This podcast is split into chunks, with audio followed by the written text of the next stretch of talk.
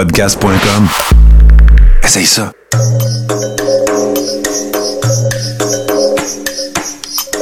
Bienvenue dans le podcast Sur la Terre des Hommes. Pour profiter au maximum de l'expérience du podcast, prenez quelques minutes pour aimer notre page Facebook. Vous pouvez aussi nous suivre sur Twitter au Sur la Terre des Hommes podcast et sur Instagram au Sur la Terre des Hommes podcast. Si vous possédez un iPhone, prenez une minute pour nous laisser un avis. Ainsi, vous allez faire grimper le podcast dans le moteur de recherche. Finalement, si vous voulez encourager Sur la Terre des Hommes et obtenir des épisodes exclusifs, vous pouvez contribuer monétairement sur la plateforme patreon.com. P-A-T-R-E-O-N.com. Recherchez sur la Terre des Hommes et pour seulement 2 par mois, vous y aurez droit.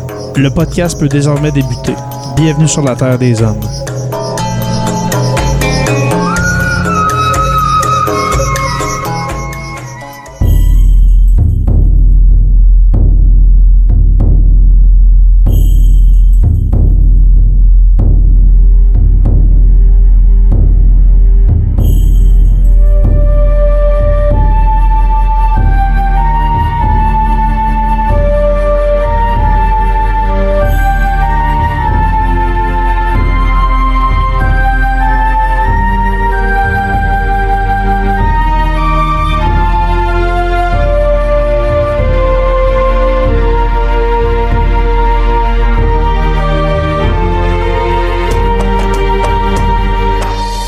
Bonjour à tous et à toutes et bienvenue à cet avant-dernier épisode de la saison 4 de Sur la Terre des Hommes.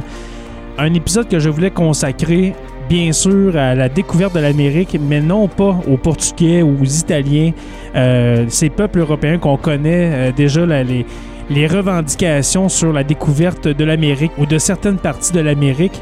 Mais bien sûr, ces peuples inconnus qu'on de, de parler dans les livres d'histoire. Et puis je parle bien sûr d'abord et avant tout des Vikings, mais aussi dans les dernières découvertes euh, qui ont été faites dans les dernières années, on émet l'hypothèse que peut-être les Chinois ou même les Romains, oui, vous avez bien entendu, les Romains se sont rendus jusqu'en Amérique et peut-être même les Égyptiens.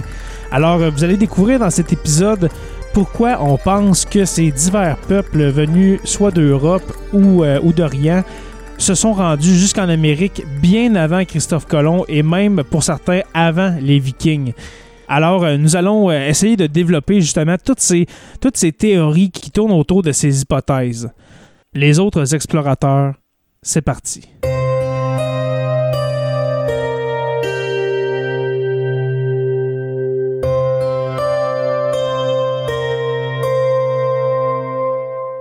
Christophe Colomb n'est certainement pas le premier explorateur à avoir foulé le sable des plages américaines. Plusieurs siècles avant sa naissance, des hommes venus d'Europe et d'Asie avaient déjà traversé les océans Pacifique et Atlantique pour accoster cette terre mythique. Les écoliers du monde entier apprennent dans leurs livres d'histoire que Christophe Colomb découvrit l'Amérique en 1492. Or, ce n'est pas tout à fait exact. La notion même de découverte du continent américain est discutable. Les vestiges archéologiques nous apprennent en effet que l'Amérique du Nord était déjà habitée il y a plus de 10 000 ans. Le voyage du navigateur génois fut simplement une première étape de la colonisation européenne.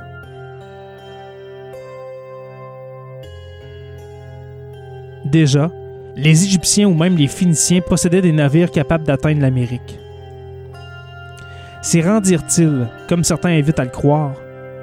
L'hypothèse que des Romains aient entrepris la traversée est également envisagée, malgré l'absence de preuves écrites. Grâce à leurs galères, ils purent explorer le monde et construire un empire immense, des Highlands écossais au désert de Syrie. Mais avec une ligne de flottaison basse et leur forme arrondie à l'arrière, ces immenses navires étaient plus adaptés à une navigation côtière ou en Méditerranée, la Mare Nostrum, notre mer, qu'aux longues des océans.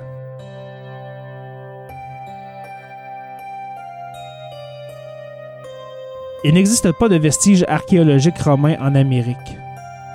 En 1933 néanmoins, la mise au jour d'une petite sculpture de 5 cm dans la vallée de Toluca, à environ 60 km de Mexico, éveilla l'intérêt des chercheurs. Cette tête en terre cuite noire représentant un homme barbu ne ressemblait à aucun objet précolombien connu.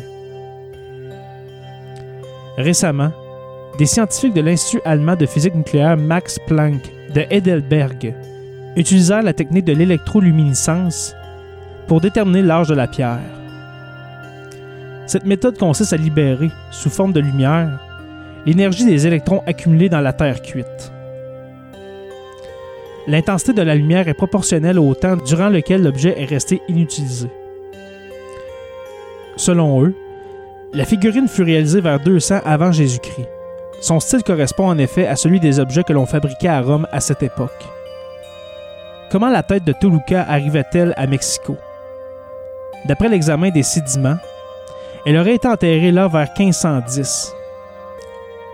Se pourrait-il qu'elle ait été perdue lors d'un naufrage, trouvée sur une plage puis emportée aussi loin dans les terres? La civilisation romaine marqua profondément de son empreinte les terres sur lesquelles elle s'aventura. Cette preuve archéologique de la découverte de l'Amérique par les Romains semble donc bien mince.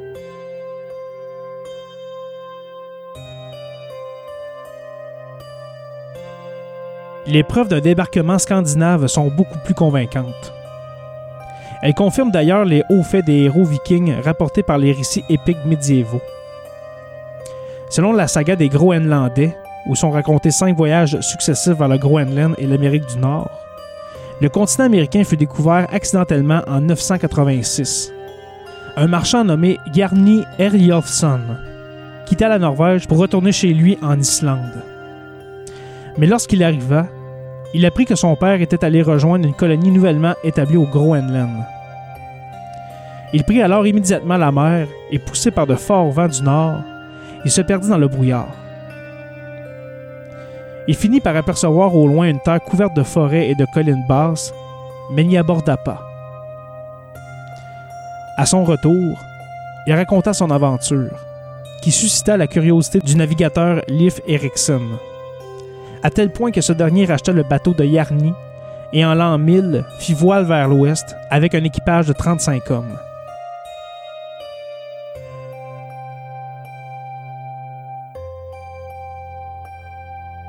Erickson retrouva les terres décrites par son compatriote et y accosta plusieurs fois avant de rentrer chez lui.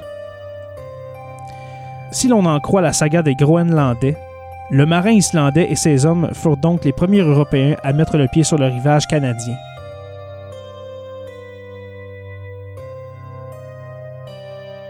Les découvertes des archéologues montrent aujourd'hui que les faits rapportés par la saga sont proches de la réalité.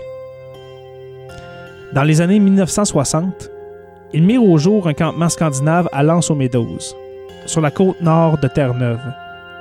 Le site, qui se composait de huit bâtiments au moins, correspondait aux descriptions de Vierny et de Leaf. Une centaine de personnes environ y vivaient, dont quelques femmes.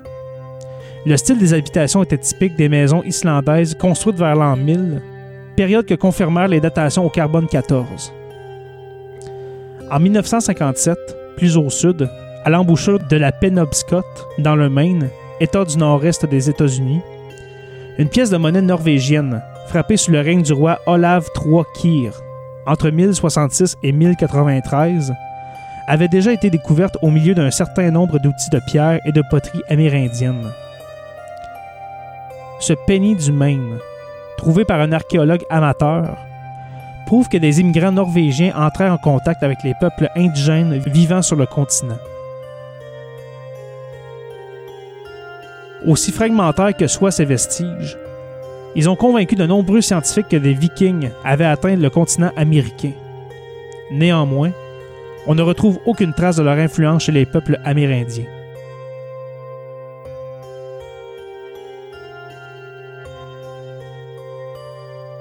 D'autres grands navigateurs parvinrent peut-être en Amérique avant Christophe Colomb. En 1421, l'empereur de Chine Yongle leva une immense flotte qui partit de Nankin avec une double mission explorer le monde et recevoir l'hommage des souverains de contrées lointaines. Elle devait se rendre à l'autre bout de la terre pour collecter le tribut des barbares au-delà des mers. L'empereur en confia le commandement à Zheng Yi, un eunuque issu d'une famille musulmane de Yunnan. La taille et l'équipement des navires, pourvu de nombreuses cabines, était surprenant pour l'époque. Les marins disposaient de compas magnétiques, de cartes et suivaient des routes bien balisées. On ne sait pas exactement jusqu'où alla Zheng Yi. Mais lorsqu'il revint, deux ans plus tard, la politique de l'Empire avait changé. La Chine était entrée dans une période d'isolationnisme qui allait durer 600 ans. Le fils de Yongle, qui lui succéda, laissa la grande flotte pourrir. Reste à savoir si un navire de Zheng Yi parvint sur la côte ouest du Nouveau Monde. Une jonque chinoise médiévale, retrouvée au fond de la rivière Sacramento, à près de 150 km dans les terres, constituerait une preuve indéniable si les experts s'accordaient sur son existence. On a mesuré la proportion de carbone 14 dans des fragments de bois récupérés sur le site. Il daterait de 1410. L'Académie sylvicole chinoise a également étudié ces échantillons et déclaré qu'ils étaient en bois de Catelleria, un conifère que l'on trouve dans le sud-est de la Chine. Cependant, les historiens sont perplexes. Rien ne prouve en effet qu'il s'agisse d'une jonque. Les quelques fragments trouvés sont très petits. Les partisans de l'hypothèse chinoise affirment, eux, que l'embarcation s'échoua dans la rivière Sacramento, forçant les marins asiatiques à s'établir en Amérique. À une centaine de kilomètres du site, on a retrouvé les vestiges d'un village protégé par une enceinte de pierre. Certaines constructions présentent des caractéristiques typiquement chinoises. Un rapport gouvernemental des États-Unis dans lequel est mentionnée la surprenante découverte d'un expert linguistique nommé Stephen Powers semble leur donner raison. Powers affirmait avoir décelé des éléments d'idiome chinois dans le langage des tribus indiennes de Californie. Des Chinois se seraient donc mêlés aux Amérindiens avant d'être décimés par les maladies que les colons européens véhiculèrent au 15e siècle. Mais Powers ne parvint pas à convaincre les autorités scientifiques de l'époque, et le texte qu'il rédigea pour présenter ses découvertes, une pièce cruciale de cette énigme, fut détruit.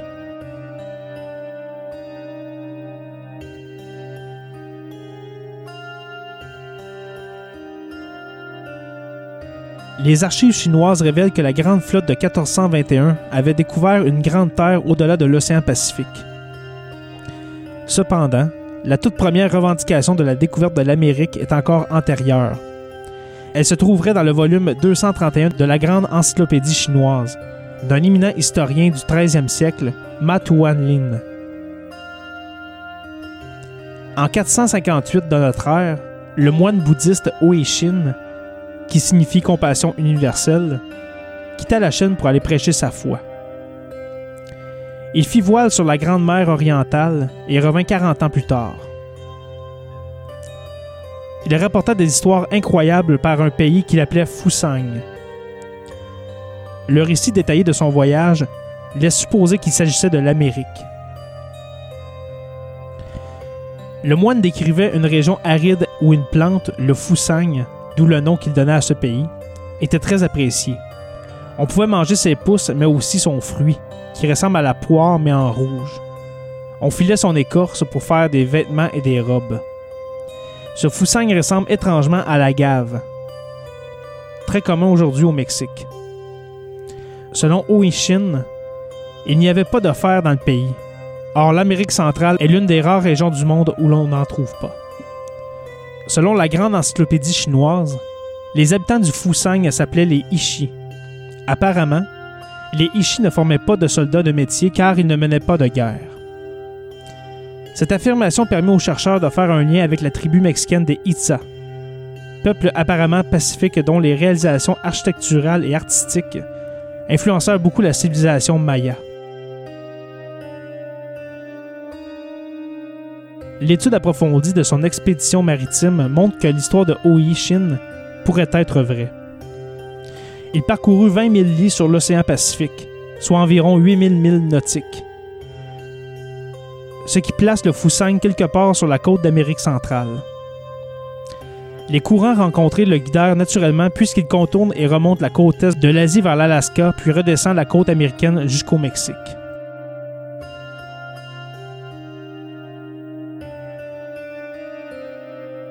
À son retour en Chine, en 499, la guerre civile empêcha Oishin d'obtenir une audience auprès de la cour impériale. Trois ans plus tard, il rencontra finalement l'empereur Wu, qui, impressionné par son récit, ordonna que son témoignage soit inscrit dans les archives impériales de la dynastie Liang. La légende du voyage de Huishin passa dans la culture populaire et inspira nombre d'explorateurs chinois. Peut-être même l'amiral Zheng Yi. Il est impossible de certifier l'exactitude du récit contenu dans les archives. Il a pu être exagéré, déformé. Et même si Oishin posa réellement le pied sur le sol américain, il ne fut peut-être pas le premier. Néanmoins, les preuves réunies permettent de considérer sérieusement cette hypothèse. Dans les années à venir, les sites archéologiques d'Amérique du Nord livreront sans doute de nouveaux indices et des vestiges laissés par des pionniers d'autres nations. Une chose est sûre, l'histoire de la découverte du continent américain est plus complexe que celle habituellement enseignée.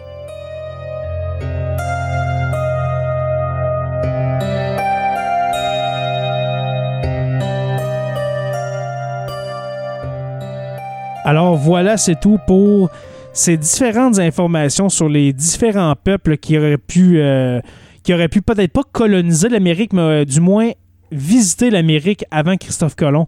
Je reviens premièrement en ordre chronologique. Si on parle du, euh, du fameux moine chinois qui s'est rendu peut-être en Amérique centrale, c'est quand même au 5e siècle. Ça ferait quand même 1500 ans que ce moine aurait visité l'Amérique. Et puis, qu'est-ce qui est le plus impressionnant? il serait retourné en Chine. Alors il faut se poser la question comment au 5e siècle, avec les instruments de navigation vraiment rudimentaires qu'on devait avoir à l'époque, comment ce moine bouddhiste a pu, premièrement, oui se rendre, mais surtout retourner en Chine? Parce qu'on peut arriver en accident en Amérique. Si on part de la Chine et puis qu'on s'en va directement vers l'Est, on atterrit automatiquement en, quelque part en Amérique. Mais de retourner, c'est là le vrai défi que, ce moine-là a, dû euh, a dû réaliser. Alors, je ne veux pas dire que c'est faux, mais ça me semble un peu, euh, étrange euh, qu'un moine, qu'un moine chinois se soit rendu en Amérique et puis qu'il serait retourné. Ensuite, qu'on parle des Romains. Alors, c'est une hypothèse. Tout à l'heure, en introduction, j'en parlais, mais c'est une hypothèse. Pourquoi? Parce qu'on aurait retrouvé, comme je viens de vous lire, on aurait trouvé une figurine ou une plaque de, une plaque d'argile avec un espèce de visage caucasien, un visage européen dessus. Alors, on estime que cette pièce-là daterait de plusieurs siècles. Alors, on en déduit que ce serait un, visage romain qu'on verrait sur, cette pièce-là. Alors, c'est vraiment une hypothèse vraiment, vraiment en surface concernant les Romains. Et puis là, on arrive à ma partie préférée, c'est-à-dire les Vikings. Les Vikings, c'est prouvé depuis plusieurs décennies. Les Vikings sont venus en Amérique avant Christophe Colomb, c'est indéniable. Pourquoi? Ben justement, les, fondations qu'on a pu retrouver à l'Anse aux euh, que ce soit à Terre-Neuve au Canada, que ce soit euh, aux alentours de la Nouvelle-Écosse, il y a eu vraiment une espèce de mini-colonisation qui s'est faite. Peut-être pas une colonisation, mais les Vikings sont venus ici pour une raison, et puis on n'en parle pas dans les informations, mais une des principales raisons pourquoi les Vikings sont venus ici, sont restés puis qui sont retournés par après peut-être, euh, c'est surtout pour la pêche à la morue. Alors il y avait beaucoup, beaucoup de, de bancs de poissons aux alentours de Terre-Neuve, euh, le golfe du Mexique, euh, la Nouvelle-Écosse, dans ces, dans ces coins-là, il y a beaucoup, beaucoup de poissons. Alors on devine que les Vikings seraient venus ici pour la pêche et puis qu'ils se seraient installés peut-être des, des postes de, pas des postes de traite, mais des postes de séchage de poissons. Alors on venait pêcher ici, on séchait le poisson et puis on retournait dans, les pays scandinaves, que ce soit en Islande ou, euh, en, Norvège, en Suède, etc. Alors, euh, on, peut dire, que les Vikings sont venus ici pour ça, mais il ne faut pas mettre de côté euh, l'idée que plusieurs Vikings sont restés ici, qui, ont colonisé, qui ont eu des enfants ici, pourquoi pas. Et puis finalement, les explorateurs chinois, tantôt on a parlé justement de, de le, le, moine chinois, eh bien, en 1421. Et puis là, c'est des vestiges. Ben, c'est pas des gros vestiges qu'on a retrouvés, c'est des, petits morceaux de bois, mais qui proviendraient de la Chine qu'on aurait retrouvés dans le coin de la Californie. C'est une nouvelle théorie de, l'exploration de l'Amérique qui est sortie il y a quelques années. C'est vraiment intéressant. Il faut pas oublier que 1421, c'est vraiment pas loin de 1492. Alors, il y a quelques décennies qui sépareraient l'exploration de l'Amérique par les Chinois versus celle des, Européens euh, de Christophe Colomb. Alors moi, c'est une question que je me pose depuis plusieurs, euh, plusieurs années. Qu'est-ce que ça ferait si, si on prouvait que les Chinois étaient venus en Amérique avant les Européens? Est-ce que ça changerait vraiment quelque chose dans nos esprits? Moi, personnellement, non. Mais ça serait quand même drôle qu'on s'est fait enseigner depuis qu'on est tout jeune à l'école que l'Amérique a été découverte par Christophe Colomb. Et puis par après, oui, on, a parlé des, Vikings, etc., là, euh, un petit peu à l'école pour les plus jeunes d'entre nous. Mais de savoir que réellement, ce serait les, ce serait les Chinois, ce serait quand même drôle de changer nos livres d'histoire pour ajouter euh, ce détail-là. Alors euh, voilà, c'est ce qui termine cet avant-dernier épisode de la saison 4 de Sur la Terre des Hommes. Merci beaucoup. Merci beaucoup d'écouter le podcast et puis de donner vos commentaires. Plusieurs euh, donnent leurs commentaires, soit par un avis sur euh, Apple Podcast. Je vous invite d'ailleurs à aller faire un avis sur Apple Podcast euh, si ce n'est pas déjà fait ou bien sur Facebook, Instagram, Twitter. souvent, on reçoit des messages pour le podcast. Alors, merci beaucoup à tous et à toutes. Merci aux abonnés de suivre Sur la Terre des Hommes sur Apple Podcasts, Spotify, Google Play ou bien sur tout bon podcatcher Android. Merci à mes précieux patrons, je les nomme les curieux Olivier Sauvé, Stéphanie Théberge et Pascal Ménard, les stagiaires Francis Furoy, Jean-Sébastien Lamarche, Martin Godette, Georges Dumais et Gabriel Landerman, l'historien Benoît Caisse et puis l'érudit Pascal Gassé. Vous pouvez visiter le site radio-h2o.ca pour écouter les podcasts je vous invite à rejoindre la page Facebook Sur la Terre des Hommes, la communauté. Sur la Terre des Hommes est une présentation des éditions Derniers mots. Merci à podcast.com et puis n'oubliez pas qu'à tous les jours, nous écrivons l'histoire. Merci et on se revoit très bientôt pour une dernière page d'histoire de Sur la Terre des Hommes.